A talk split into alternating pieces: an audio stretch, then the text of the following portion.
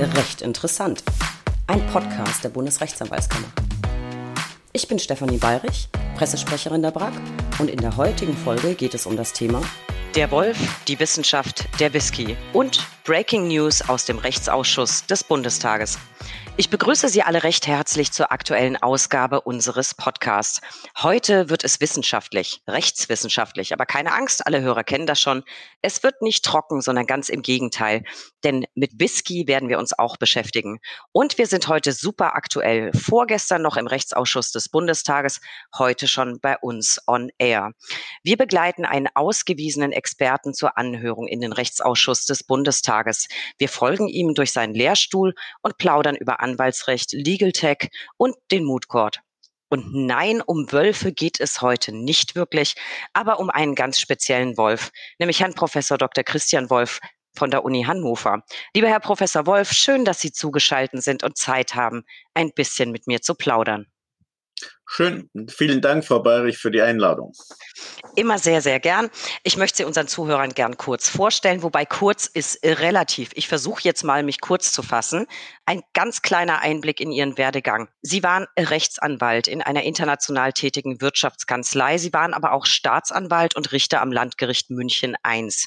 Sie waren Gutachter in den amerikanischen Class-Action-Verfahren der Holocaust-Opfer und, und, und. Das würde jetzt, glaube ich, unsere Folge sprengen. Daher ein Blick auf das Hier und Jetzt. Sie sind Professor für Zivil- und Zivilprozessrecht und Anwaltsrecht an der Juristischen Fakultät der Universität Hannover, Herausgeber der juristischen Arbeitsblätter und zudem sind Sie regelmäßig Sachverständiger im Rechtsausschuss des Deutschen Bundestages. Lieber Herr Professor Wolf, das ist eine ganze Menge unterschiedlicher Berufserfahrung. Eine Frage dazu, konnten Sie sich nicht entscheiden? Wollten Sie alles ausprobieren oder können Sie einfach alles? Mehr wahrscheinlich sagen Leute, ich kann keines von beiden oder keines von all dem. Äh, nein, äh, ich habe in meinem äh, Leben, und wenn uns Jüngere zuhören, das kann ich auch äh, bloß als Rat weitergeben. Ich habe immer ähm, die Erfahrung gemacht, dass man sein Leben am schlechtesten planen kann, sondern dass man mit offenen Augen durch das Leben gehen muss und die Opportunität, äh, Opportun äh, die Möglichkeiten, die sich einem bieten, ergreifen soll. Äh, und so war das auch bei mir. Ich habe äh, nach dem zweiten Staatsexamen war ich ein Jahr Rechtsanwalt, habe da sehr viel gelernt, aber meine Promotion nicht zu Ende gebracht. Jetzt werden wir gleich einen Shitstorm bei den Richtern auslösen, wenn ich sage, ich habe dann gesagt, du musst die Promotion zu Ende schreiben und brauchst deshalb einen ruhigeren Job und habe mir dann eine Richtertätigkeit gesucht. Das war ich zwei Jahre und in Bayern ist es zwingend so, dass man spätestens nach zwei Jahren Staatsanwalt werden muss. Äh, Staatsanwalt sage ich auch gleich, wäre es völlig ausgeschlossen gewesen, nebenher zu promovieren. Das ist in Bayern ein ziemlicher Knochenjob. Äh, und ich habe dann versucht, so schnell wie möglich äh, den Weg zur Universität zu finden. Ich war nicht allzu lang Staatsanwalt. Also ich war, glaube ich, fünf oder sechs Monate Staatsanwalt. Und seitdem bin ich wieder an der Universität. Auf jeden Fall ganz vielfältige Berufserfahrung, finde ich sehr beeindruckend. Mich persönlich interessiert eigentlich am meisten Ihr Lehrstuhl in Hannover. Der ist für mich was ganz Besonderes. Aber wegen der Aktualität möchte ich dennoch gern erstmal auf Ihre Sachverständigen-Tätigkeit im Rechtsausschuss des Bundestages eingehen. Da gab es ja gerade vorgestern, nämlich am 5.5., eine Anhörung. Worum ging es da, Herr Wolf? Ja, es gab eigentlich zwei Anhörungen. Es gab vor drei, vier Wochen die erste Anhörung zur Reform äh, der Brau, also der Bundesrechtsanwaltsordnung. Und es gab, wenn man so wie gestern ein Nachgab dazu, nämlich zur Reform des Rechtsdienstleistungsgesetzes. Man hat im Bundesjustiz- und Ministerium oder BMJV beschlossen, beide Gesetzesvorhaben, obwohl sie eigentlich inhaltlich irgendwo zusammengehören, zu trennen. Nämlich einerseits das Gesellschaftsrecht in der Bundesrechtsanwaltsordnung zu reformieren und sie für möglichst viele Gesellschaftsformen aufzumachen. Das war die erste Anhörung und die zweite Anhörung, die gestern folgte, war die zu einer Reform des Rechtsdienstleistungsgesetzes. Ähm, Rechtsanwälte meinen ja immer, das eigentlich Wichtige ist die Brau, aber das Berufsrecht wirklich regulieren, weil es das Verbotsgesetz ist ist das Rechtsdienstleistungsgesetz. Und äh, das Rechtsdienstleistungsgesetz regelt, äh, welche Dienstleistungen welche äh, Personen oder Mitbewerber auf dem Rechtsmarkt anbieten können. Und äh, es gibt eine Entscheidung oder mehrere Entscheidungen mittlerweile des BGH, äh, die 2019 die ersten ergingen zu weniger Miete.de, die jetzt Conny heißen, wo man diese Form äh, des Legal Techs über eine Inkasso-Lizenz, äh, um Mietminderungsansprüche geltend zu machen, als rechtmäßig angesehen hat. Ich habe gestern im Rechtsausschuss gesagt, das war eine Entscheidung contra legem. Äh, und äh, das Bundesjustizministerium versucht nun mit diesem Gesetzentwurf auf die Entscheidung äh, zu reagieren. Das ist insgesamt äh, schon von der Vorstellung her so ein bisschen merkwürdig, weil wie wir oder wie der Bundestag das RDG verabschiedet hat, äh, war ähm, in keinem, weder bei den Sachverständigen noch bei den Abgeordneten im Ansatz äh, daran gedacht worden, dass man äh, Rechtsdienstleistungen oder Inkasso-Unternehmen hat, die auf Seiten der Verbraucher über Erfolgshonorar derartige Ansprüche verfolgen. Äh, insofern war diese Entscheidung eindeutig eine Entscheidung contra legem und natürlich ist der Gesetzgeber nicht an eine Entscheidung contra legem gebunden, sondern er kann durch sein Akzeptieren und Schweigen diese contra legem Kollegium-Entscheidung zu einer Entscheidung ähm, äh, äh, machen, die inner, sich innerhalb des Gesetzes oder des gesetzgeberischen Willens äh, bewegt. Aber dass man sich aufgrund der Entscheidung die Frage vorlegen lassen muss oder vorlegen lässt oder vorlegt, will man das oder will man das nicht, das scheint mir eine wichtige Aufgabe des Gesetzgebers zu sein. Das klingt auf jeden Fall nach sehr heißem äh, Diskussionsstoff. Und wozu, Herr Wolf, wurden Sie konkret angehört und was haben Sie vertreten? Nee, wir haben äh, sowohl zur Brau als auch äh, jetzt zum RDG umfangreich Stellung genommen. Ich glaube, unsere Stellungnahme war die längste, äh, die dort eingereicht wurde, weil es wirklich eine sehr diffizile Angelegenheit ist. Und es besteht eigentlich aus zwei Teilaspekten. Der erste Teil besteht eine Öffnung ähm, des Erfolgshonorars und der Prozessfinanzierung für Rechtsanwälte. Und der andere Teil besteht darin, äh, Rechtsdienstleistern, die als Inkasso-Unternehmen, als Legal Tech-Unternehmen auf dem Markt sind, ihr Geschäftsmodell abzusichern. Ich habe ja gerade unlängst eine Folge aufgenommen zum Thema Legal Tech, kann ich jedem nur ans Herz äh, legen mit Herrn Kollegen Thomas Fischer. Der hat lustigerweise gesagt, das, was wir unter Legal Tech-Plattformen verstehen, das ist für ihn gar kein Legal Tech, sondern nur Low Tech. Ähm, aber zurück zum Thema. Herr Wolf, wo liegen denn Ihrer Auffassung nach die größten Probleme bei diesem konkreten Gesetzgebungsvorhaben? Beschränken wir uns mal auf die Anhörung von vorgestern. Also das größte Problem ist sicherlich, ähm, dass diese Legal Tech Unternehmen, ob sie jetzt Flightride oder weniger Miete.de oder was sonst noch auf dem Markt vorhanden ist, ein Modell bieten, das für den Verbraucher aus meiner Sicht kein Verbraucherschutz darstellt. Die Modelle bestehen aus vier Elementen, nämlich erstens, man akzeptiert nur Fälle und das kann Algorithmus sehr gut, bei dem man sehr, sehr hohe Gewinnwahrscheinlichkeiten hat. Flightride selbst spricht davon, dass sie 98 Prozent der Fälle gewinnen. Zweitens, man nimmt nur Fälle an, die einfach strukturiert sind, äh, im Jargon gesprochen Plain Vanilla Cases, also Fälle, die ich industriell bearbeiten kann mit vorgestanzten Schriftsätzen. Drittens, ich lasse mir vom Gegner in den Fällen, die ich gewinne, das ganz überwiegende Anteil ist nämlich 98 Prozent, die Anwaltsgebühren erstatten nach 91 ZPO. Und vierter Punkt, ich verlange von dem eigenen Auftraggeber 30 Prozent der Klagforderung plus die äh, behalte ich die Verzugszinsen ein und der Auftraggeber muss auf die Entschädigungssumme, die er dann ausgezahlt bekommt, auch noch die Mehrwertsteuer zahlen, was er normalerweise, wenn er von der Fluglinie die 250 Euro kriegen würde, würde er sie so kriegen, ohne dass er sie mit Mehrwertsteuer äh, abführen müsste. So werden von diesen Prozent, äh, die das Inkassobüro einbehält, Mehrwertsteuer aufgeschlagen. Summa summarum aus 250 Euro Fluggastentschädigung werden so rasch mal 160 Euro. Das ist aber eine Menge Verlust letztlich. Das ist eine, das ist eine Ecke. Also für null Risiko äh, fast ein Drittel äh, an einen Dienstleister zu zahlen, ist eine Menge. Das ist eine Menge. Herr Wolf, mir haben Vöglein gezwitschert, Sie hätten in Ihrer ähm, Stellungnahme im Rechtsausschuss auch gesagt, Nepper, Schlepper, Bauernfänger.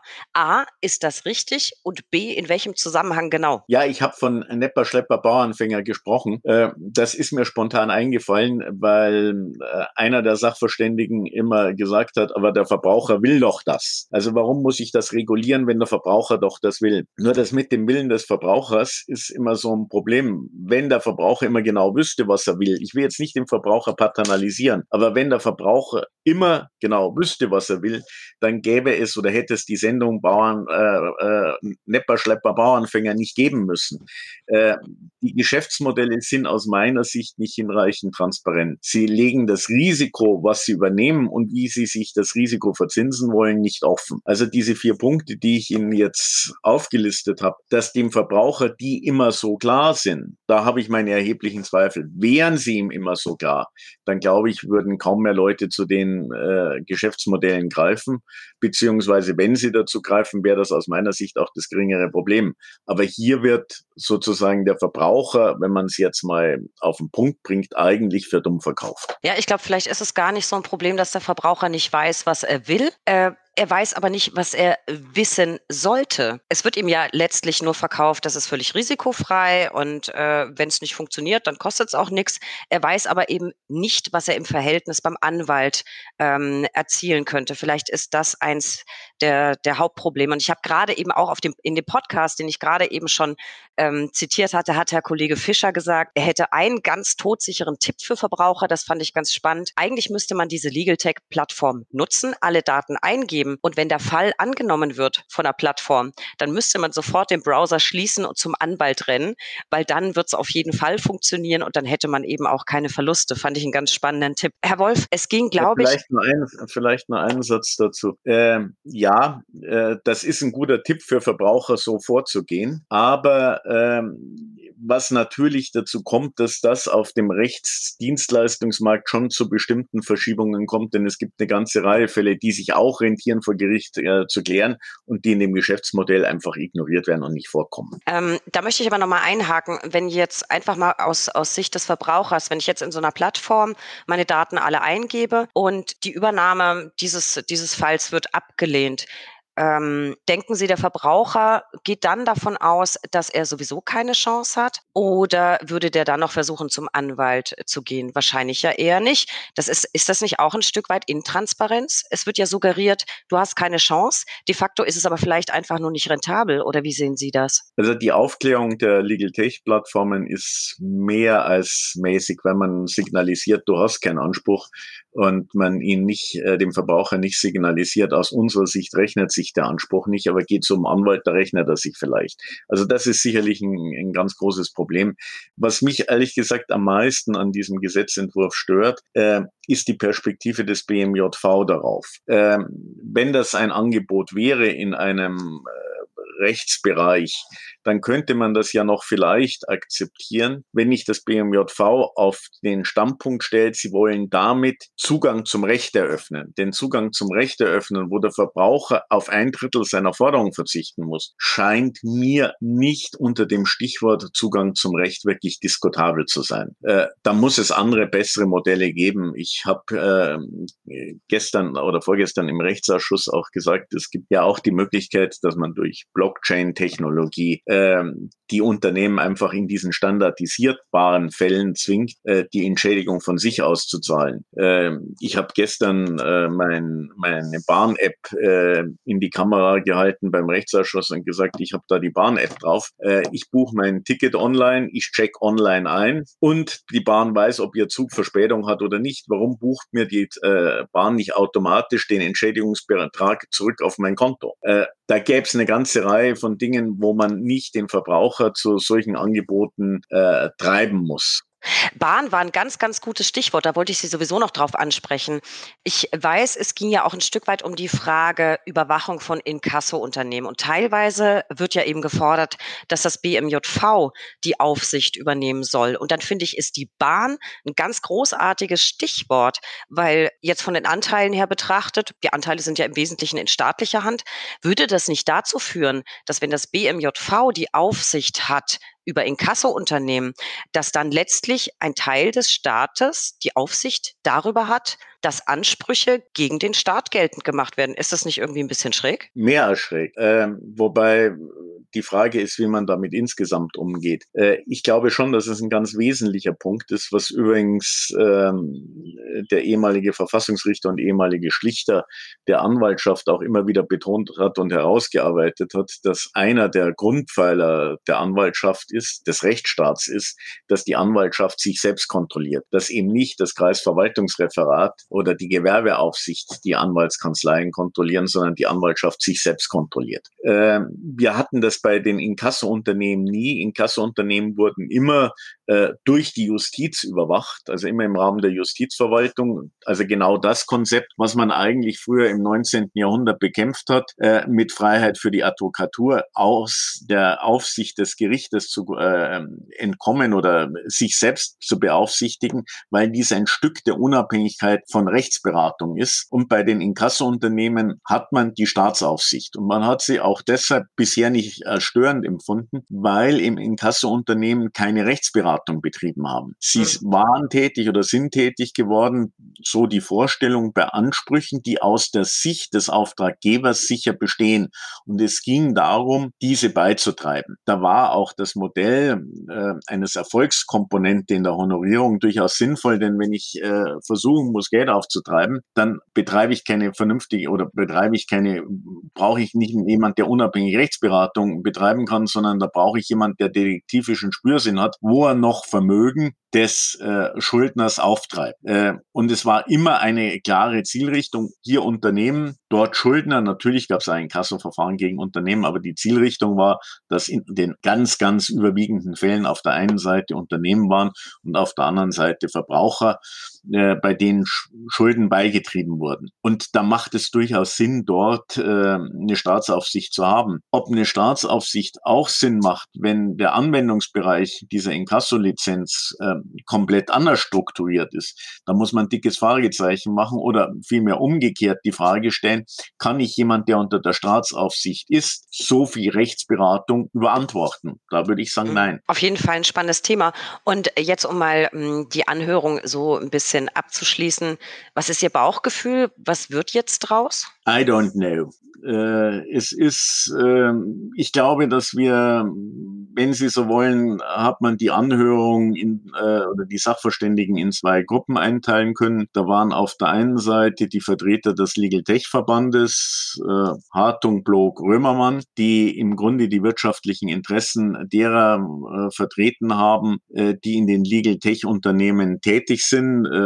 Frau Keul hat gesagt, sie würden ein völlig verzerrtes Bild der anwaltlichen Tätigkeit hier zeichnen. Mein Eindruck war auch, dass deren Perspektive geschult war aus der von Corporate Law Firms, die noch nie für Verbraucher tätig waren und die früher jetzt mal überspitzt formuliert Pickeln gekriegt hätten, wenn ihnen Verbraucher begegnet wäre äh, und die dem Verbraucher erst als Objekt entdeckt haben, äh, Kasse zu machen, wie man ein vernünftiges Geschäftsfeld da gesehen hat. Äh, und es waren alle anderen Sachverständigen von Hensler, Kindermann, äh, Kilian, äh, äh, ihr Präsident Wessels und ich, ich glaube, ich habe es jetzt alle aufgezählt, ähm, die ähm, den Gesetzentwurf aus unterschiedlicher Perspektive, Kindermann habe ich auch gesagt, also für Kindermann ja, auch. Haben Sie. Aus äh, unterschiedlicher Perspektive äh, mit unterschiedlichen Schwerpunktsetzungen kritisiert haben. Ähm, da war die Kritik nicht äh, völlig einheilig in Rebenpunkt. Reda hat ein anderen Stück äh,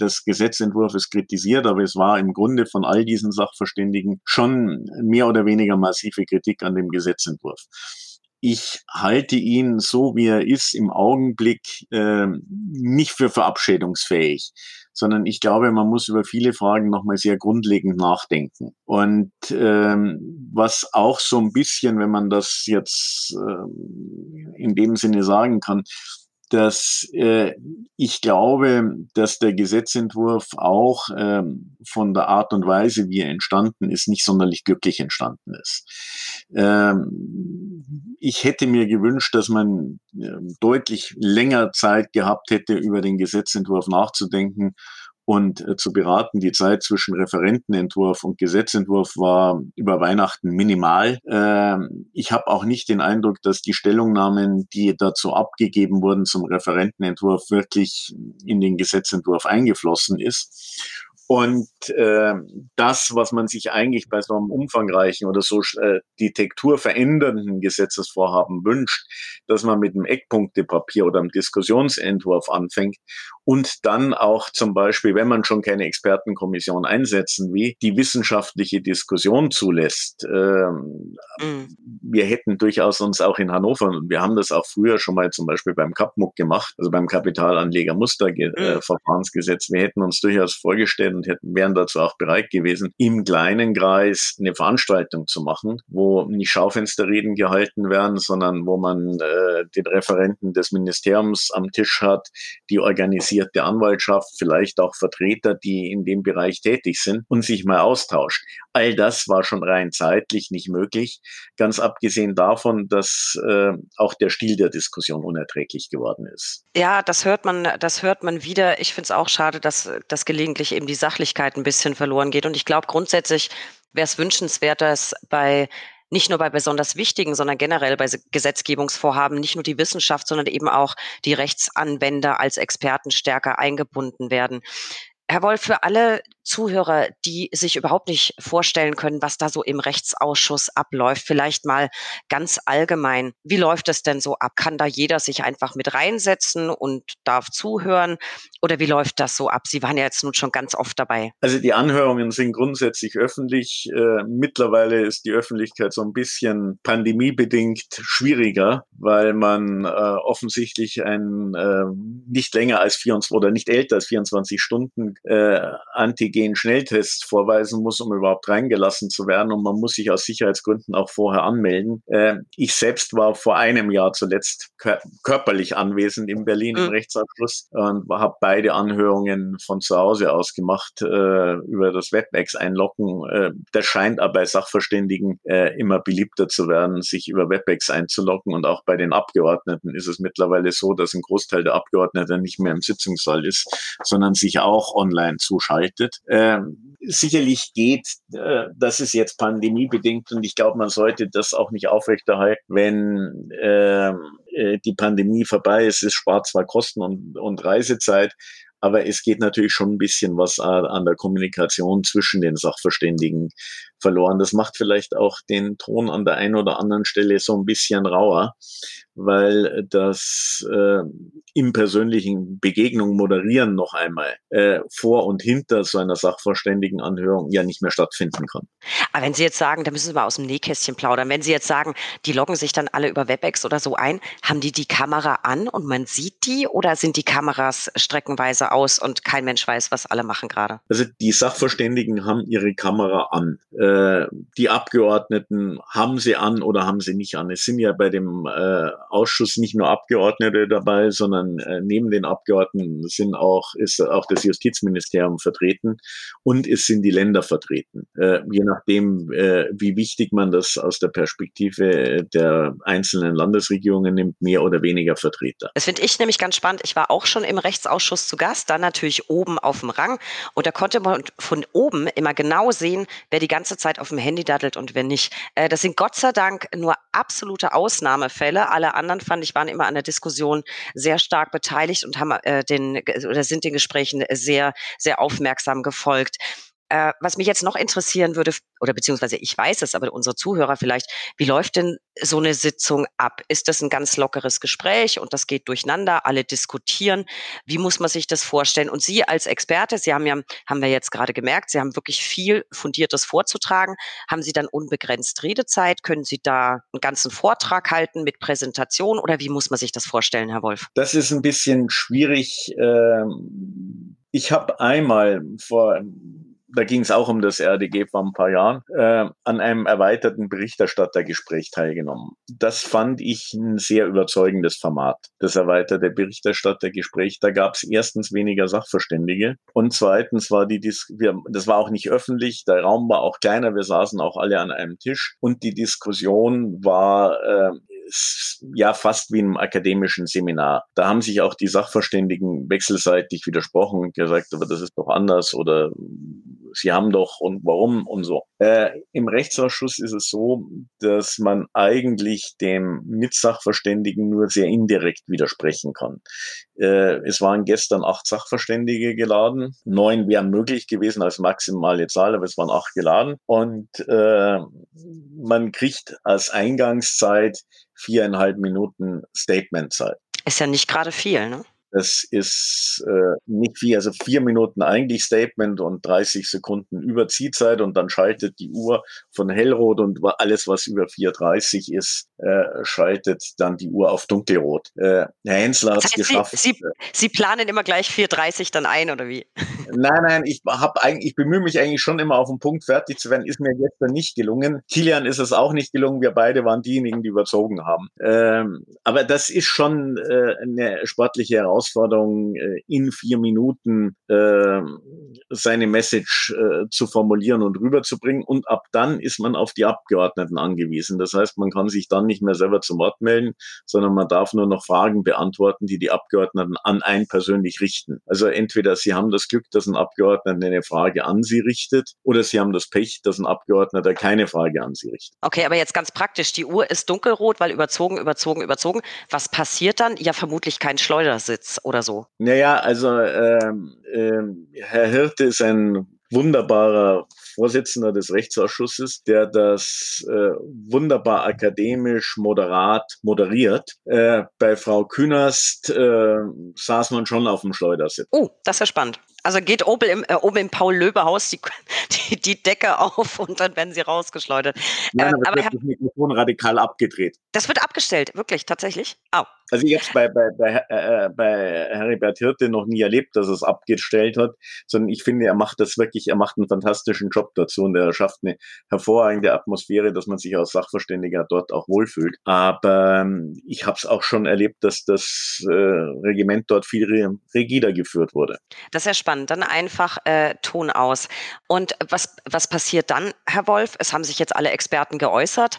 Ähm, wie muss man sich das vorstellen? Wird dann vor Ort noch irgendwas entschieden? Wird das hinterher nochmal geprüft, erörtert? Wie geht das Ganze dann weiter? Nee, also wenn Rede, der seine vier Minuten Redezeit hat, gibt es die Fragerunde, die dann in umgekehrt, also ich habe immer Wolf, hinter mir kommt immer niemand mehr, äh, meistens. Äh, äh, also insofern äh, fängt immer derjenige, der vorne ist, im Alphabet an und dann geht's das Alphabet durch und dann wird die erste Fragerunde in der umgekehrten Reihenfolge äh, beantwortet und die nächste Fragerunde wieder von vorne nach hinten im Alphabet. Äh, nach dem Ausschuss geht man auseinander und äh, was die Abgeordneten dann machen, äh, weiß nicht, sie gehen nach Hause oder sonst was aber äh, die Beratung findet dann in den Berichterstattergesprächen später statt. Also die Abgeordneten nehmen den Eindruck mit und beraten dann hinterher. Mhm. Bei, dieser, bei diesem einen Mal, wo ich äh, wo ich es wirklich spannend fand mit diesem erweiterten Berichterstattergespräch, gab es hinterher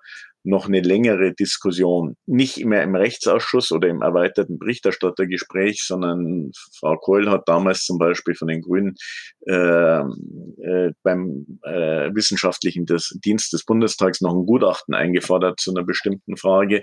Äh, wir haben dazu nochmal Stellung genommen, die Bundesrechtsanwaltskammer hat dazu nochmal Stellung genommen. Also da war im Nachgang noch relativ viel Kommunikation und Austausch. Ob das jetzt auch stattfindet oder nicht, weiß ich. Das hängt davon ab, wie die Ab Abgeordneten an Beratungsbedarf oder Diskussionsbedarf haben. Würden Sie also das Ganze schon so einschätzen, ähm, dass Sie als Experte dann auch tatsächlich im einen oder anderen Fall Gehör finden? Also es scheint nicht nur so eine Alibi-Sache zu sein, von wegen, naja, jetzt haben wir sie halt alle mal zu Wort kommen lassen, jeder durfte was sagen, sondern würden Sie schon sagen, dass das ähm, nicht immer, aber vielleicht manchmal eben einfließt in die weiteren Verfahren? Also wenn man viel Glück hat, ja. Aber äh, also zunächst mal muss man äh, schlicht und ergreifend sagen, dass der Sachverständige ja nur seinen Sachverstand anbieten kann. Äh, die politischen Entscheidungen äh, die müssen die Abgeordneten treffen. Die sind demokratisch legitimiert. Wir sind nicht demokratisch legitimiert. Aber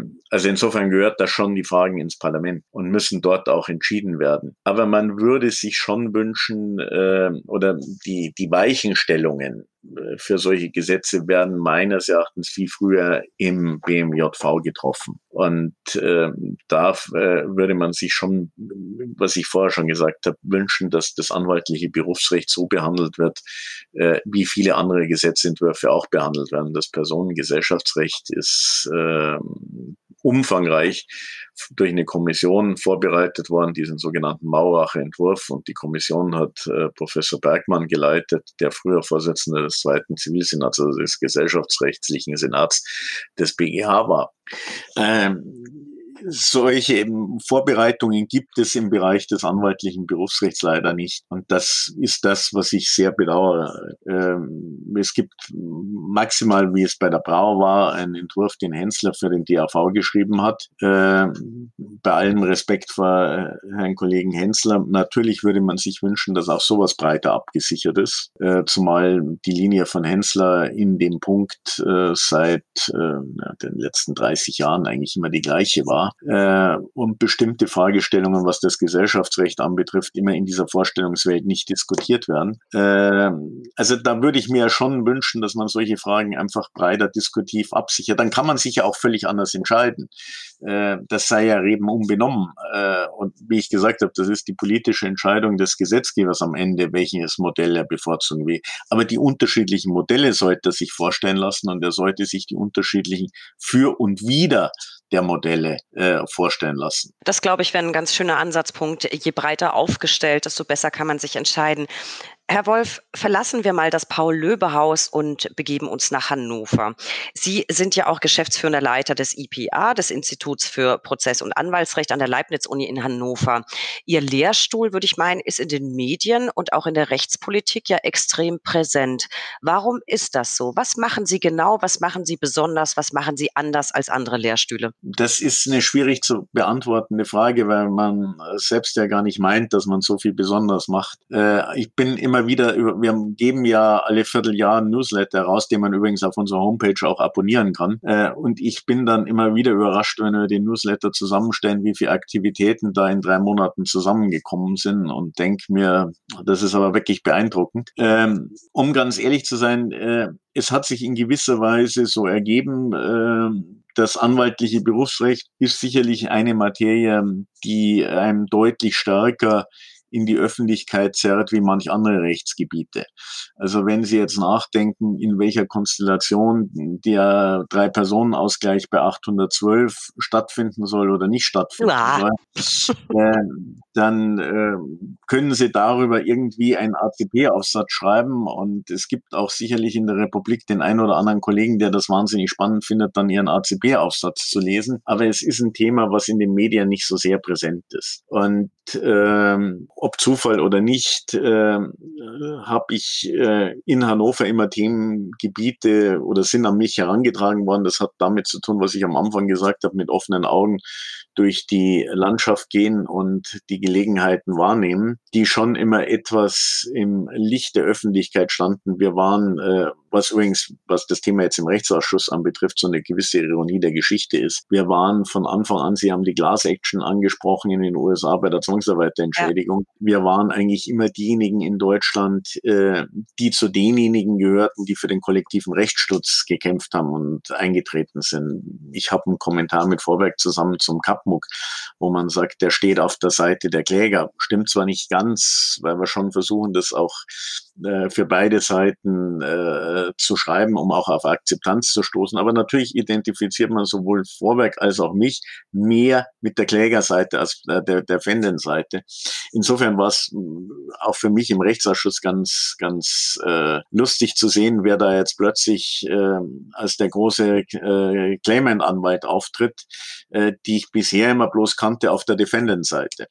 Hm. Äh, aber kollektiver Rechtsschutz war immer ein Thema, was äh, die Öffentlichkeit belegt, äh, bewegt. Denken Sie an den Telekom-Prozess, mit dem ja, wir uns klar. viel beschäftigt haben. Äh, und das anwaltliche Berufsrecht ist auch ein Bereich, wo eine bestimmte äh, Öffentlichkeit vorherrscht. Äh, nehmen Sie die LTO, nehmen Sie die JUBE, um zwei Publikationsorgane zu nehmen. Die beschäftigen sich halt nicht mit dem Ausgleich im Drei-Personen-Verhältnis oder mit bestimmten deliktrechtlichen Fragestellungen.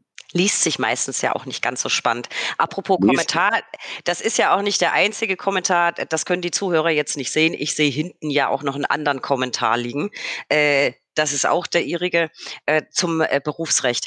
Bleiben wir beim Berufsrecht. Wie kamen Sie denn dazu, sich fürs Anwaltsrecht zu entscheiden? Weil Sie selbst Anwalt waren oder wurde Ihnen das angetragen, sonst wollte es keiner machen? Wie kamen Sie dazu? Äh, mit offenen Augen durch die Landschaft gehen. ist, also, ja auch, ist ja auch ein spannendes Thema. Mich Was hat denn eigentlich, mich hat vielleicht, aber ich kann es Ihnen trotzdem an einem Punkt äh, schnell Gerne. beantworten.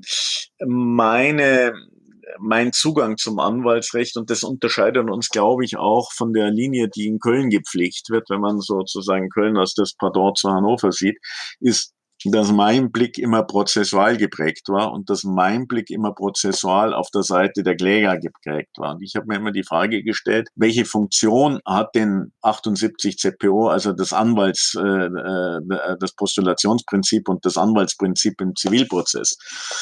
Es hat die Funktion, die unterschiedlichen Fähigkeiten der Parteien über den Anwalt auszugleichen, damit ich ein äh, Equal Playing Field habe, äh, Equal Footing Prinzip oder wie immer man das nennen will, mhm. dass äh, man sozusagen im Bereich der Argumente, die vor Gericht ausgetauscht werden und die dann der Gerichter aufnimmt und ein Urteil findet, dass man dort äh, äh, sich gleichberechtigt gegenübertreten kann. Nur diese Ausgleichsfunktion des 78 ZPO funktioniert in dem Augenblick nicht mehr, wo die Anwälte nicht zum Ausgleich führen, sondern die Ungleichheit verstärken. Und dieses Thema hat mich eigentlich äh, immer beschäftigt, wie kann ich den Anwaltsmarkt so organisieren, dass diese Funktion des Ausgleichs der Parteien im Zivilprozess durch die Anwaltschaft noch gewährleistet ist. Und da hat sich äh, seit den Bastille-Entscheidungen des Bundesverfassungsgerichts der Anwaltsmarkt halt grundlegend verändert.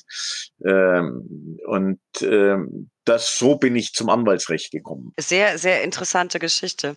Herr Wolf, was würden Sie sagen? Jetzt habe ich Sie als Experten schon mal hier sitzen. Die drei drängendsten Probleme im Anwaltsrecht. Was würden Sie sagen? Ich, also, ähm, ich glaube, die drängendsten Probleme des Anwaltsrechts sind, dass wir das Anwaltsrecht zur Ruhe kommen lassen. Mhm. Also äh, wir haben äh, im Grunde in jeder Legislaturperiode fundamentale Veränderungen des Anwaltsrechts, äh, die wir rechtstatsächlich überhaupt nicht nachführen. Wir betreiben im Anwaltsrecht, das hat mit dem zu tun, dass wir keine Expertenkommissionen einsetzen, dass wir aber auch keine empirischen Untersuchungen anregen oder beauftragen. Und wenn wir sie haben, äh, dann äh, nehmen wir die Erkenntnisse dieser empirischen Untersuchungen äh, nicht äh, zur Kenntnis und beziehen sie nicht ein. Um Ihnen ein Beispiel äh, zu geben, äh, wir, beim RDG ist es ja, also bei den Inkassounternehmen ist es ja so, dass die Dienstaufsicht äh, die Landgerichtspräsidenten oder Amtsgerichtspräsidenten führen, je nachdem, wie mhm. das Land das angeordnet hat. Und sie führen sie allesamt äh, nicht überzeugen. Äh, sie führen sie schon deshalb nicht überzeugend, weil sie überhaupt nicht den zeitlichen Umfang haben, sie genauer zu prüfen. Also das, was pro Jahr für ein Inkassounternehmen da zur Verfügung steht, ist eine halbe Stunde oder eine Dreiviertelstunde, wenn es hochkommt. Das BMJV hat eine Untersuchung beim äh, Institut für Finanzdienstleistungen in Auftrag gegeben und die kam 2018 zu dem Ergebnis, es findet im Grunde keine Kontrolle statt. Das ist, ist ja auch nicht viel Zeit, ne? Ist nicht viel Zeit, nicht eine halbe Stunde. Das ist übrigens auch eine Kritik, die der Verband der Inkassounternehmen hat, weil die ja auch ihre schwarzen Schafe aussortiert haben wollen. Äh, das spielt aber jetzt in dem Gesetzgebungsverfahren keine Rolle. Man nimmt, den, äh, man nimmt das Ergebnis dieser Untersuchung nicht auf und sagt, wir haben ein Problem bei der Aufsicht, wir müssen uns da überlegen, wie wir das neu tailern können. Das ist im Grunde etwas, in, was in der Schublade liegt, ohne dass man es zur Kenntnis nimmt. Mhm. Äh, zweites Beispiel wieder zu dem, was im Rechtsausschuss war. Man hat ähm, ein, bei Frau Meller-Hanich ähm, eine Studie in Auftrag gegeben, doch bitte zu eruieren, wie äh, wir zu der Situation, warum wir einen Rückgang der Eingangszahlen bei den Zivilgerichten haben. Mhm. Ähm, der, die erste Sitzung dieses Beirats hat, glaube ich, letztes Jahr im November angefangen und es ist im Augenblick äh, wahrscheinlich erst die ersten Schritte dieser Studie unternommen. Sie soll, glaube ich, in 30 Monaten vorgestellt werden. Warum um alles in der Welt postuliert man jetzt eine rationale Apathie oder rationales Desinteresse weshalb man diese Legal Tech Modelle sanktionieren muss, ohne diese Studie abzuwarten oder unter Umständen den Untersuchungsbereich dieser Studie geringfügig zu erweitern. Das ist ganz typisch für das Anwaltsrecht oder um Ihnen ein historisches Beispiel zu erzählen, was auch keiner nachgehalten hat. Wir haben früher das Lokalisationsverbot gehabt. Mhm. Äh, das Lokalisationsverbot, wenn man in die Motive reinschaut, ist nie begründet worden, dass die Anwälte nicht reisen können. Das war dann so, es gibt ja bei dem Anwaltsrecht gibt es einfach viele, die dumpfe Behauptungen aufstellen. Und äh, das äh, Lokalisationsgebot ist genauso mit so einer dumpfen Behauptung aufgeführt worden. Das kam 19. Jahrhundert, da ist man noch mit der Pferdekutsche gefahren. Jetzt fahren wir mit dem, also es war vor Tesla, aber jetzt fahren wir da mit der Bahn oder dem Flugzeug oder mit sonst was vor. Äh, wir brauchen das nicht mehr.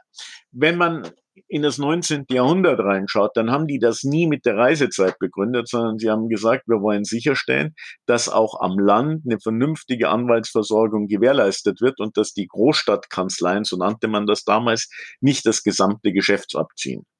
Mhm. Äh, wie man das Lokalisationsprinzip abgeschafft hat, hat man bei der BRAC angefragt und hat gesagt, oder andersrum, der damalige Vorsitzende des Rechtsausschusses hat das damalige noch Bundesjustizministerium gefragt, gibt es denn Untersuchungen, welche Auswirkungen das hat? Hat das Bundesjustizministerium gesagt, wir haben keine.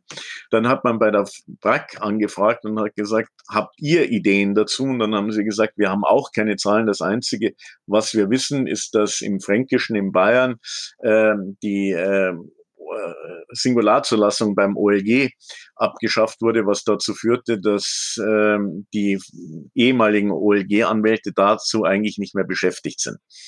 Äh, man hat im Nachgang nie untersucht, wie hat sich das auf die Anwaltsstruktur auf dem Land ausgewirkt. Mhm. Also wir haben über das, was Anwälte tun, viel zu wenig Information und machen so äh, Rechtspolitik nach dem Motto, ich habe da mal einen Fall gehabt oder ich kenne da mal einen Anwalt, der hat mir erzählt. Ja, also wäre vielleicht ein guter, guter Punkt, ähm, langfristig ein bisschen genauer hinzuschauen und ein bisschen mehr nachzuhalten, was welche Ursachen hat, wenn man denn am Anwaltsrecht was ändern will. Herr Wolf, was mich auch interessiert beim Thema Anwaltsrecht, jetzt mal mit, mit Rückschau auf meine, mein eigenes Studium, mein eigenes Referendariat, Anwaltsrecht gab es bei mir nicht. Das ist praktisch fast nicht vorgekommen. Debattieren Sie denn das Anwaltsrecht auch sehr häufig mit Ihren Studenten? Naja, wir machen in, also wir, Anwaltsrecht ist schon ein, ein Bereich, was äh, viel unserer Zeit in Hannover einnimmt, auf unterschiedlichen Ebenen.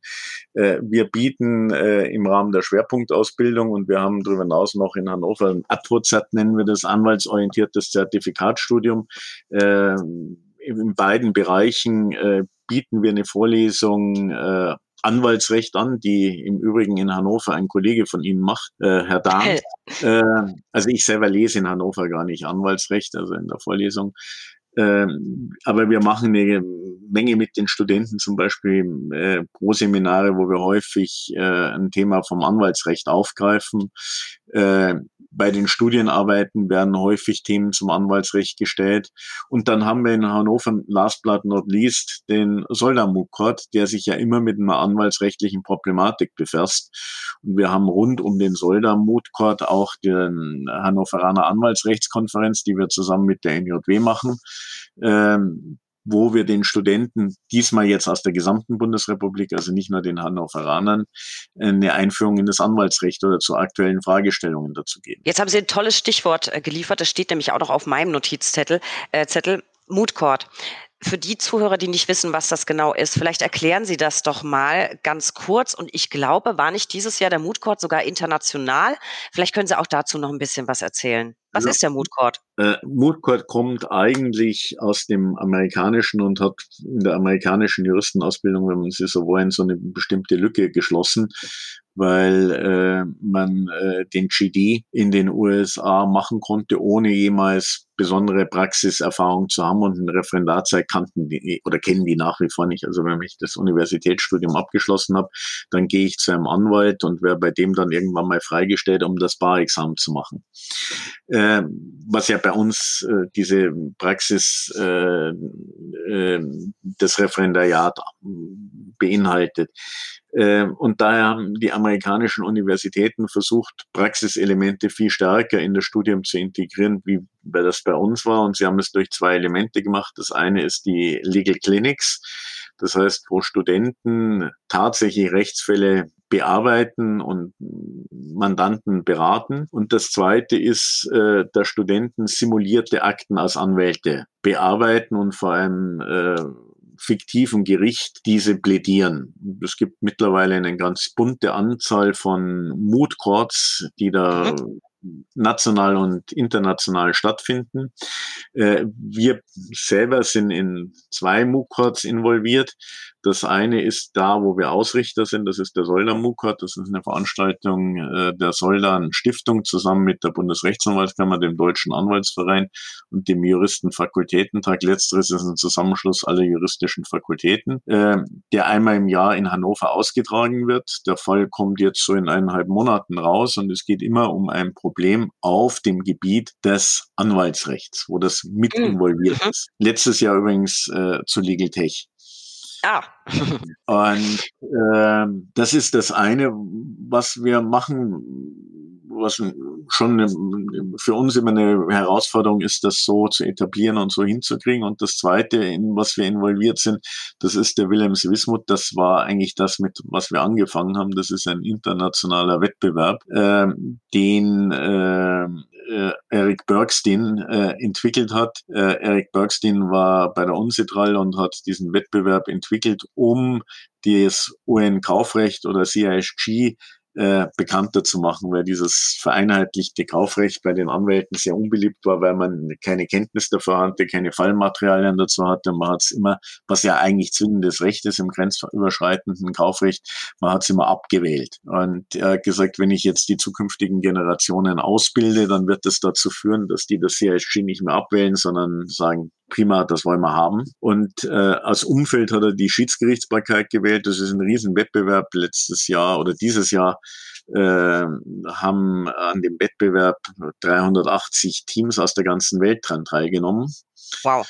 Äh, und wir beteiligen uns äh, seit vielen, vielen Jahren in, aus Hannover immer mit einem Team, äh, legen auch sehr viel Liebe und Energie rein, das Team zu coachen. Äh, und wir führen seit etlichen Jahren auch ein Hannover Primut durch, wo wir Teams zu uns nach äh, Hannover einladen, um mit denen auf den Wettbewerb, der in Hongkong und Wien ausgetragen wird, zu trainieren.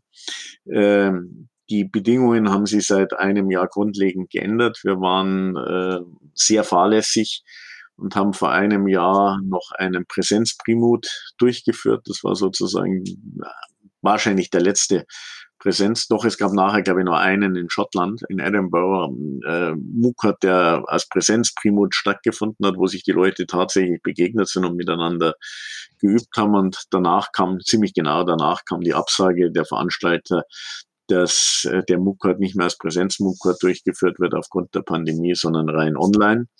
Und wir haben in diesem Jahr zusammen äh, äh mit ähm, äh, der Bundesrechtsanwaltskammer und ähm, der Stiftung für internationale rechtliche Zusammenarbeit der IAZ äh, einen virtuellen Primut in Hannover durchgeführt, was äh, schon eine große Veranstaltung war. Äh, wir haben 60 Teams gehabt, die gegeneinander angetreten sind bei dem eigentlichen Briefmut und über 100 Teams, die sich angemeldet haben bei unserer Primut Week, wo wir insgesamt, glaube ich, 24 Vorlesungen gehalten haben. Ich finde, es ist auf jeden Fall ein großartiges und sehr, sehr spannendes äh, Projekt. Aber es ist nur ein Projekt von vielen. Sie sind ja so ein bisschen äh, ein kleiner Tausendsasser, Herr Wolf.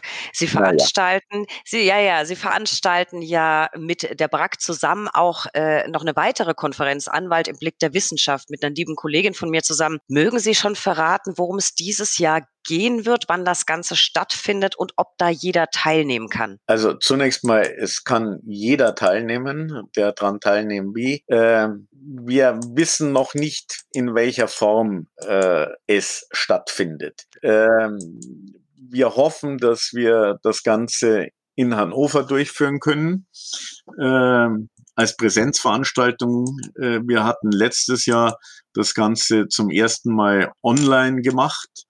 Ähm, äh, wir nehmen an, dass wir in diesem Jahr das Ganze wieder online machen müssen. Ähm, wir hoffen aber nach wie vor, dass wir es äh, präsent machen können. Im Kern beschäftigen wir uns um die Herausforderungen des Zivilprozesses und der, die Rolle der Anwaltschaft mit neuer Technologie. Also ich kann nur sagen, ich weiß, im letzten Jahr muss das Ganze digital stattfinden. Ich fand, es war trotz der digitalen ähm, Art und Weise eine Knallerveranstaltung. Ich werde äh, diesmal auch wieder dabei sein. Fand ich ganz, ganz großartig. Und jetzt, das war auch wieder ein schönes Stichwort. Anwaltschaft, Digitalisierung, Zivilprozess. Ähm, zu dem Thema liest man sowieso immer wieder Ihren Namen. Was, was glauben Sie, woran hapert es noch so ein bisschen beim Thema Modernisierung der ZBO? So ein paar Stichworte vielleicht. Äh, ich, das hat, hängt übrigens wiederum sehr eng mit diesem ganzen Legal Tech-Bereich zusammen. Äh, ich glaube, und äh, das ist jetzt ein viel grundsätzlicheres Thema, äh, dass wir äh, über den Prozess nichts wissen. Äh, wir wissen, auch wenn man die, die Prozessrechtsliteratur äh, annimmt, wir beschreiben in der Prozessrechtsliteratur Regeln, die anzuwenden sind. Aber das eigentliche Ziel, den Richter so zu beeinflussen, dass er aus der Sicht der jeweiligen Partei die richtige Entscheidung trifft, darüber wissen wir nichts. Äh, ich habe für die, jetzt, das ist zwar jetzt ein Podcast der Brack, aber jetzt kommt der DAV ins Spiel. Äh, Schneiden wir raus, schneiden wir raus. Nein, war Spaß. Nein, der, äh, der Hannoveraner Anwalts- und Notarverein feiert in diesem Jahr sein 150-jähriges Bestehen. Und anlässlich dieses 150-jährigen Bestehens äh, gibt es eine Festschrift und in dieser Festschrift gibt es auch einen Beitrag von mir. Äh, und ich habe mich da mit den Vorstellungen eines strukturierten Verfahrens auseinandergesetzt. Es gibt mhm. ja unterschiedliche Vorstellungen. Einerseits äh, die Vorstellungen von Geier und Vorwerk, die äh, im Raum stehen und auf der anderen Seite die Vorstellungen der OEG-Präsidenten. Und es gibt äh, die Vorstellungen von großen Teilen der Anwaltschaft, die gegen diese Strukturierung sind. Und äh, ich habe gesagt, diese Strukturierung, die braucht der Richter, um seine Entscheidung zu begründen. Der Anwalt schreibt aber nicht für die Begründung des Richters, sondern der Anwalt schreibt für die Entscheidung des Richters. Also er liegt sozusagen nicht hinten, sondern vorne mit seinem Schreiben. Er muss ein Denken des Richters in die richtige Richtung stimulieren. Mhm. Er muss anregen, dass der Richter sich die richtigen Fragen stellt. Äh, Jura ist eben nicht äh, mathematisch berechenbar, sondern das hängt auch viel mit Intuition zusammen. Das hängt auch viel äh, äh, ja, ja Intuition und Taktik. Intuition ja, und Taktik. Taktik auch. Just, mit Justiz zu tun. Das, mhm. Wir sprachen immer von, von, das ist mein Judiz, äh, da, da muss was nicht stimmen, da muss ich eine Lösung dafür finden. Und deshalb braucht der Anwalt auch die Freiheit, seinen Schriftsatz so gestalten zu können, wie er meint, dass er ihn gestalten muss, damit der Richter in aus seiner Sicht richtigen Richtung denkt.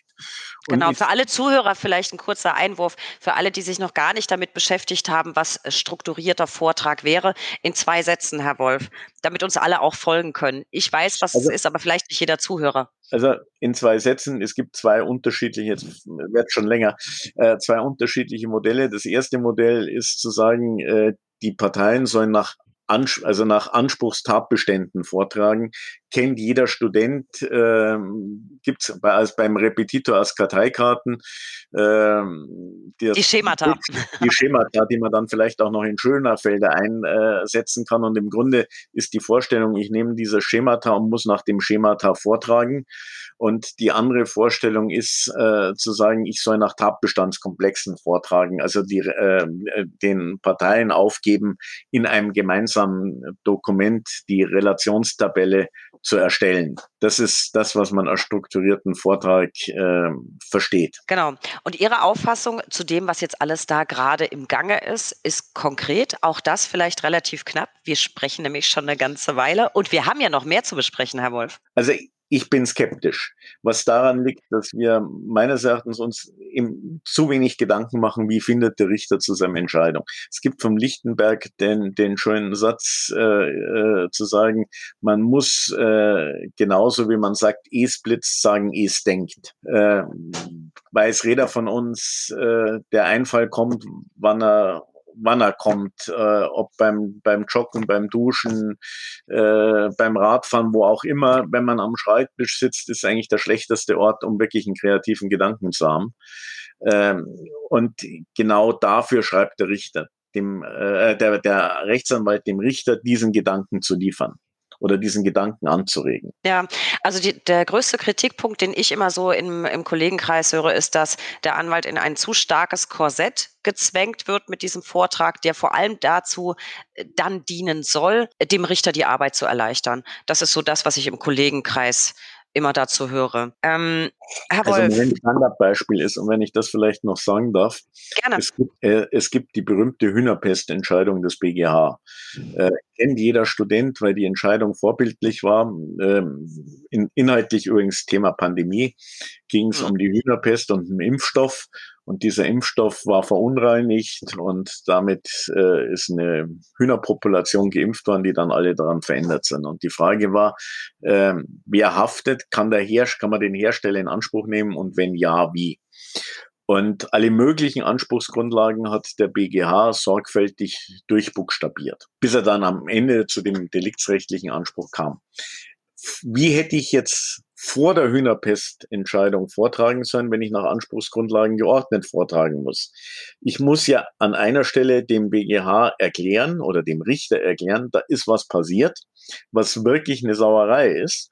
Und du musst jetzt einen Weg finden, wie du meinem Mandanten, der unverschuldet einen immensen Schaden erlitten hast, hilfst, dass der kompensiert werden kann. Und dann kann ich natürlich als Anwalt und muss auch als Anwalt bestimmte rechtliche Argumentationen anbieten, zu sagen, so könnte man es begründen oder so könnte man es begründen oder vielleicht geht auch der Weg. Aber die Entscheidung trifft der Richter und ich als Anwalt bin nur in der Rolle zu sagen, ich zeige dir Möglichkeiten auf, wie es geht. Mhm. Aber ihn einnehmen für meine Seite, das ist auch ein Punkt, was emotional ist. Ja, verstehe. Auf jeden Fall ein ganz interessantes Thema. Vielleicht müssen wir dazu, wenn das ganze Thema noch ein bisschen weiter gediehen ist, vielleicht mal eine eigene Folge machen. Da gibt es ja noch genug andere Themen. Die stecken wir uns jetzt äh, für heute. Herr Wolf, ich glaube, wir machen dann äh, der Wolf, die Wissenschaft der Whisky, Teil 1 bis 25 demnächst wenden wir uns mal, weil Sie es gerade sagten, Hühnerpest, ähm, Pandemie, Impfung, komme ich zwangsläufig auf das leidige Thema Corona. Herr Wolf, Sie sind sonst ja auf wahnsinnig vielen Podien vertreten. Ich habe gesehen, Sie waren in der Pandemie auch viel auf Clubhouse unterwegs, auch ähm, bei digitalen Veranstaltungen. Was mich interessieren würde, um so ein bisschen persönlicher zu werden, fehlt Ihnen der ganz persönliche Austausch? Vielleicht auch, ich weiß, Sie streiten so ganz gerne ab und zu so ein bisschen. Fehlt Ihnen auch das persönliche Streitgespräch mit anderen Wissenschaftlern? Wie ist es Ihnen so ergangen? Also ich glaube, uns allen fehlt äh, der persönliche Kontakt und der persönliche Umgang miteinander. Äh, wir haben das ähm, an meinem Lehrstuhl, glaube ich, äh, ganz vernünftig hingekriegt, wobei man jetzt auch schon äh, merkt, dass es schwieriger wird. Äh, wir haben äh, bei den Veranstaltungen, die wir durchgeführt haben, Solda Mukrat, Anwaltschaft im Blick der Wissenschaft, dann diese Hannover Primut-Konferenz, äh, versucht Elemente einzubeziehen, wie die Leute online connecten können oder sich unterhalten können. Es wird leider nur dieses äh, nicht so richtig gut angenommen. Ich war bei dem Willem Simismus, also bei dem eigentlichen Wettbewerb in äh, Wien auch dabei. Die hatten eine ganz lustige Software Wanda, äh, wo man die so ein bisschen simuliert, wie man online äh, individuelle Gespräche führen kann. Aber es waren halt irgendwie drei oder vier Studenten drin. Mhm. Äh, was so ein bisschen schade ist bei 360 Teams, also äh, ja. 380 Teams, also da müssen ein paar tausend Leute dabei sein. Also dieses Online äh, sich kennenlernen ist deutlich schwieriger. Äh, ich merke das auch am, am, am Lehrstuhl, dass äh, Mitarbeiter, die schon länger am Lehrstuhl sind, da klappt das besser, weil man das gewöhnt sind. und auch zu wissen, wo unsere Grenzen sind und wo die Grenzen nicht sind. Ja, man kennt sich halt schon, ne? Man kennt sich schon, dann ist es auch einfacher, ja. Äh, die, die frisch dazukommen, da ist das immer deutlich schwieriger geworden. Klar, die Pandemie hat uns alle belastet und äh, die persönlichen Kontakte fehlen. Apropos äh, Studenten und Uni. Ich weiß aus zuverlässiger Quelle, dass Sie gelegentlich Ihren Studenten auch in eher geselliger Runde Rede und Antwort stehen. Dazu habe ich zwei konkrete Fragen. Erstens, was gibt es dann normalerweise außerhalb der Pandemie zu trinken? Und zweitens, mussten Sie es in Corona komplett ausfallen lassen oder gab es dann so eine Art digitalen Studentenstammtisch? Naja, also Stammtisch würde ich das nicht nennen. Ähm, Fachliche ja, Diskussion bei Getränk, klar, falsch ausgedrückt. Von ein, einverstanden. Nein, ich bin, ja ich bin ja Pendler, Berufspendler. Also ich lebe in München äh, und habe meinen Lehrstuhl in Hannover und äh, Berufspendler haben eigentlich immer die Eigenschaft, dass sie in einer Woche die Zeit ähm, in der Uni verleben, die andere in zwei Wochen zusammenbringen. Weil äh, so, so eine typische Woche, das schaut zwar immer nach außen wahnsinnig kurz aus, aber man schlägt auf und geht eigentlich erst spät abends nach Hause und ansonsten sitzt man in seinem Büro. Ähm, und äh, wenn ich im Büro sitze, unterhalte ich mich auch gerne mit Mitarbeitern und Studenten. Also wir in der Regel ist es so, dass wir einen Abend haben, äh, wo wir entweder gemeinsam Abendessen gehen oder es sich ergibt, dass noch jemand im Büro sitzt und ich dann sage, ich würde mir jetzt noch einen Whisky einschenken, wollen sie auch einen haben und sich darauf Gespräche ergeben. Ich war äh, absolut an der falschen Uni. Bei mir gab es das nicht. ja, also bei uns gibt es, wir haben äh, also sowohl in dem Assistentenzimmer, also bei den Assistenten mehr Gin als Whisky, bei mir mehr Whisky als Gin. Also Gin äh, schnorre ich immer, Whisky schenke ich aus. Aha. Ich glaube, also Herr Wolf, ich muss jetzt mal was machen, was ich sonst nicht mache. Wir schneiden eigentlich äh, möglichst wenig in diesem Podcast. Also die meisten sind One-Taker. Ich würde sagen, wir schneiden an dieser Stelle doch kurz. Wir machen jetzt ganz kurz eine Pause und wir holen uns beide einen Gin. Machen wir. Das machen wir. Bis gleich. Cheers, Herr Wolf. Jetzt haben wir beide einen Gin Tonic. Äh, was für einen Gin haben Sie denn gewählt? Ja, ein alter Mann nimmt immer Tanqueray. Tanqueray. Ich habe tatsächlich einen Schwarzwald-Gin. Wohl bekommst. Wir sind ja auch schon beim gemütlichen Teil. Äh, mhm. Apropos Gin, eine Geschichte kann ich Ihnen noch erzählen. Sehr gerne. Äh, wir bewegen uns ja auch immer so ein bisschen in dieser Legal Tech-Szene, wobei ich mich immer darüber amüsiere, wenn die Anwälte äh, aus ihren Kanzleien in so ein Legal Tech-Meeting gehen und dann versuchen, möglichst rasch noch den Anzug loszuwerden und das T-Shirt anzuziehen und die Jeans, um da so, sozusagen dieses Behavior zu äh, dokumentieren, wie man sich in der Szene bewegt. Und wir haben in Hannover ein Legal Tech-Meetup, das wir zusammen mit manchen anderen organisieren. Und einmal, einer der letzten vor der Pandemie, haben wir bei uns an der Uni gehostet. Und es gab unsere übliche Verpflegung. Das heißt, ich habe irgendwie Parmesan und Salami gekauft und es gab Wein und Mineralwasser. Äh, und der Referent stand vorne und hat so angefangen, ist ja eine Abendveranstaltung, wir können uns ja alle duzen, kommen gerade aus der Rabatte konnte ich noch ablegen. Äh, hier gibt's ja nur Wein zu trinken. Also normalerweise trinke ich bei sowas immer Gin. Also wissen Sie, ohne Gin, also ich äh, wisst ihr, also eigentlich gehört Wein, das, aber eben Gin. Und dann habe ich zu einem meiner Mitarbeiter gesagt, pass auf, du gehst jetzt runter und besorgst mir sofort einen Gin Tonic. In drei Minuten habe ich den Gin Tonic oben. Er hat, glaube ich, zweieinhalb gebraucht. Dann bin ich aufgestanden und habe gesagt, Entschuldigung, können Sie mich jetzt nicht unterbrechen? Wenn Sie eine Frage haben, stellen Sie sie hinterher. Und dann habe ich gesagt, ich wollte Sie äh, zwar unterbrechen, aber ich wollte keine Frage stellen. Ich wollte nur den von Ihnen angeforderten Gin inserieren. Großartig. Und was kam dann? Hm wir hätten den Raum, wir haben da immer so, so Scheinwerfer, mit denen wir so ein bisschen Stimmungslicht machen können, die dann so rot oder die hätten wir uns sparen können. Die, seine Birne war rot genug dafür. Sehr gut.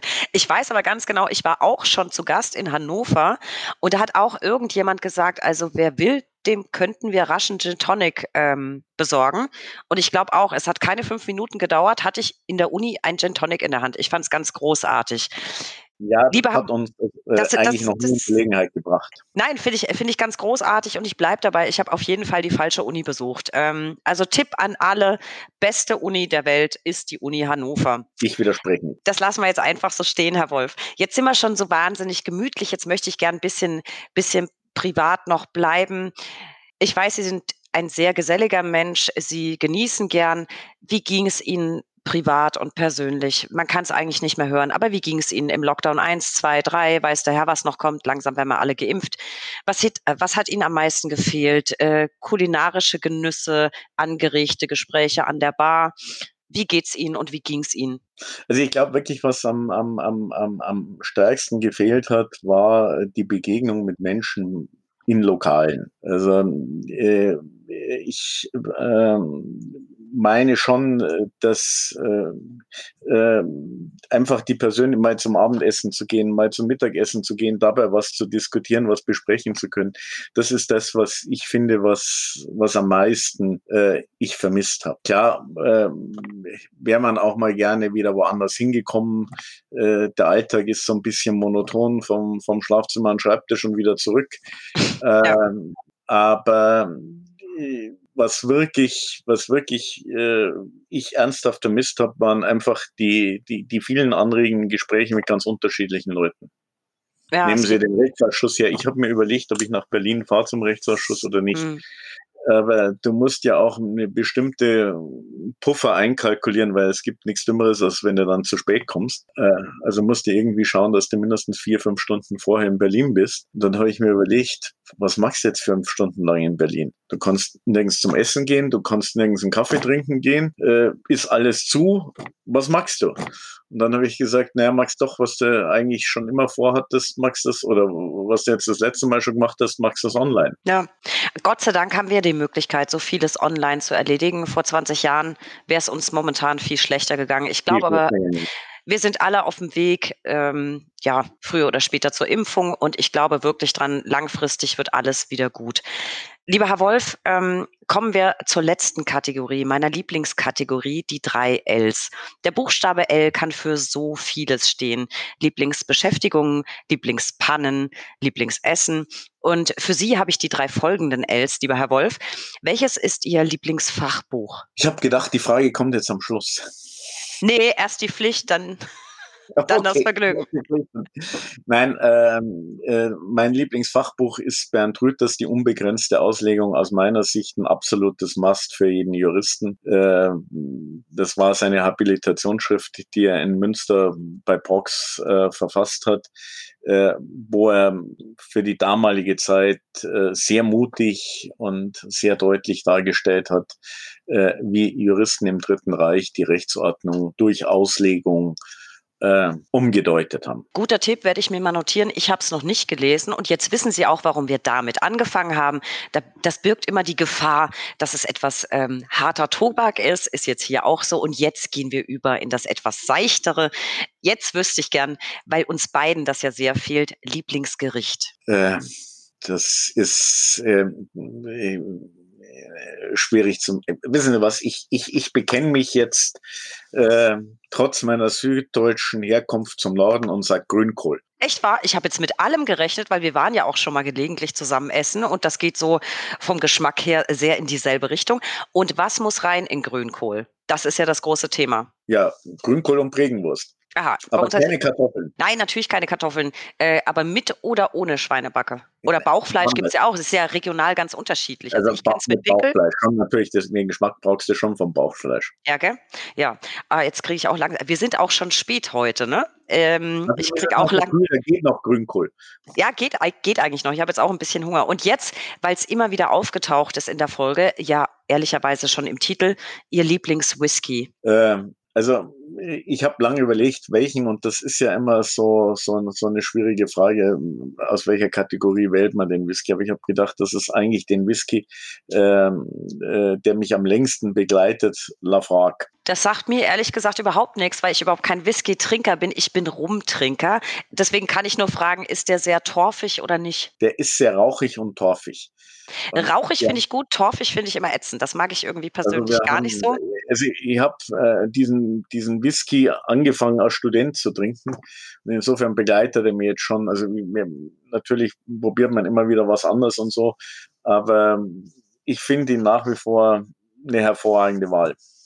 Herr Wolf, wir machen das so, weil ich diesen Whisky nicht kenne und auch überhaupt keine Ahnung von Whisky habe. Wenn wir uns das nächste Mal sehen, trinken wir Whisky. Wenn wir trinken, uns persönlich wenn genau. wir uns persönlich wiedersehen können. Ja, das wird doch zwangsläufig der Fall sein, früher oder später. Ich hoffe es sehr und dann lasse ich mich ja, auch gern zum. Also mal, mal, gucken, ob wir nicht jetzt dann in die vierte Welle reinrutschen.